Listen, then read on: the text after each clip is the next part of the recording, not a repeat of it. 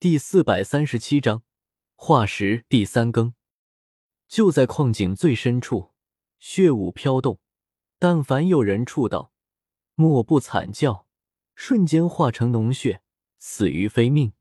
瑶光圣地的修士纷纷出手，或祭出武器，或展出秘术，封挡那幽寒的雾丝。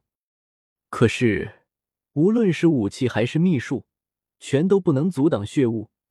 它具有强烈的腐蚀性，转眼间就有十几件武器被融化。喂，救命！张有三只眼睛，我看到了魔鬼！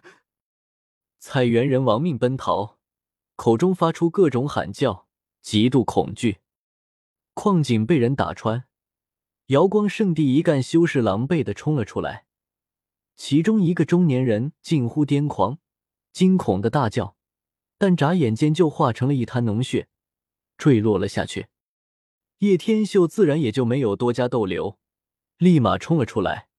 这些从矿井深处出来的脓血，的确是非常可怕，就算是他也不敢轻易触之。这座矿井一阵大乱，惨叫、哭嚎响声一片，逃出来的人战战兢兢，连滚带爬，远离那里。直到半刻钟后，这一切才平静下来。近千人下井挖掘石骨，最终只有三百余人逃出来，余者皆死在了里面。瑶光圣地的修士全都面沉如水。刚才他们想封堵血雾，结果却是五人惨死，包括一名道宫秘境的中年人。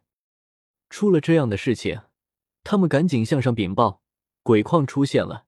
这是他们最不愿见到的景象。不多时，瑶光圣地的一位太上长老还有七八位名秀快速赶至，详细询问井下的情况。结果，没有一个人说出个所以然来，无法详细描述，只是说好像看到一个鬼一动不动。你们都退后！瑶光圣地的太上长老李元喝道。他并指如剑，遥遥向前斩去。一道光束射出，化成一把巨大的光剑，向下劈去，响声如雷，尘沙飞扬。那座大矿被大力劈开，黑洞洞、幽森森，看起来很诡异。瑶光圣地太上长老李元继续震动手指，那把长达十几丈的光剑不断落下，将矿井剖开，彻底露天。所有土石都被传送到了数百米外。那里出现一个巨大的天坑，很多石骨被李元摄取出来，落在不远处。大量的骨头全都变成了化石，仔细观察可以发觉，都不是人骨。尽管有些人形生物，但与人族还是有差别的。太上长老李元不断翻动着手上的动作，以大剑劈开原矿，以术法将石骨尽数掘出。红褐色的大地上。很快出现一座石骨山，足足有上万具，一道道血雾升起。李元的光剑触之后，发出嗤嗤声，竟被消融。他挥动大袖，将血雾震散，打向天穹，直至过去很久，这里才平静。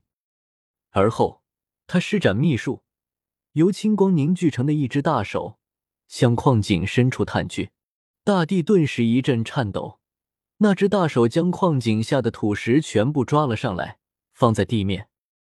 魔鬼，是那个魔鬼。那是一片血色的土石，当中有数块圆，皆有脸盆那么大。这样的体积非常少见，极其珍贵，称得上是一个富矿。让人吃惊的是，每块圆内部都有东西，并不纯净。前两块圆封有鲜红的液体，很明显是血液。方才就是有一块圆破裂了，里面的血液流出，才导致了惨剧发生。这种生物到底有多么强大？血液化成血雾都可以杀死道宫秘境的修士。瑶光圣地的几位名秀皆心中凛然，太上长老李元也皱起了眉头。第三块圆里面封有一根晶莹的手指。非常美丽，如水葱一般洁白水嫩。这虽然是一根断指，却让人感觉到了它的不凡，有一股旺盛的精气运在当中。第四块圆最让人吃惊，里面封有半颗头颅，脸上生有细鳞片，额头生有一只树眼，黑发浓密，头颅被人斜劈为两半，应该是两极分化的生物。纤细的手指与半颗头颅明显不是来自同一具身体。几位明秀很吃惊，这四块元太重要了，我需要亲自护送回圣地。太上长老李无神情凝重，呵呵，恐怕不能如你所愿了。我来这里就是为了这些东西，让你拿走了，我岂不是白费心机了？叶天秀在这个关键的时候，从这么多人中缓缓走了出来。你是谁？莫非你还想与我们瑶光圣地作对不成？李元以为自己听错了，在瑶光圣地的园区，竟然还敢有人这么跟他说话。我是谁不重要，重要的是这些东西，绝对不能留给你。叶天秀刚一说完，一记吸掌之下，将这些土石尽数吸纳了过来，眨眼就收纳进了纳戒之中。这家伙是刚才将瑶光圣地弟子全部杀了的那个人。对，刚才这里发生了冲突，这家伙就把瑶光圣地的弟子全部都杀了。什么？岂有此理！不管你是什么人，竟敢在我瑶光圣地的地方闹事，还杀我瑶光圣地的弟子，今日不杀你，我颜面何存？李元眯起了双眸，双手并指如剑，一道金光挥洒而出。周围的瑶光圣地的明秀也都在此时此刻尽数围了上来。蓦然之间，露天的大矿发生了塌陷，所有人都为之一惊。矿井底部沉陷，出现一个漆黑的大洞，疑似藏坑的矿井，在其下方居然还有无底洞。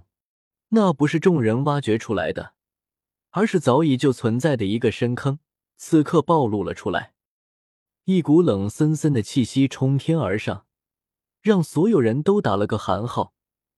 瑶光圣地的太上长老李元也看了过去，震惊说道：“看来此地非同寻常。”他让所有人都退后，打算亲自出手，先把矿井解决了，再去解决叶天秀。探出神念，一番观察后，竭尽所能运转无上秘术，轰！天摇地动，垫片红褐色的大地都崩裂了。他以瑶光神术让这座矿井隆隆上升，这是类似移山填海般的大秘术。土石乱飞，大地龟裂，那座矿井不断上升，许多土石裂开，被抛向远方。瑶光圣地的太上长老运转秘术，让方圆数里的地壳剧烈运动。葬坑下的大洞不再低洼，缓缓上浮。天啊，那是什么？忽然有人惊呼出声。叶天秀不慌不忙的也是望了过去，眼神逐渐变得炽热，嘴角也是同时勾了起来。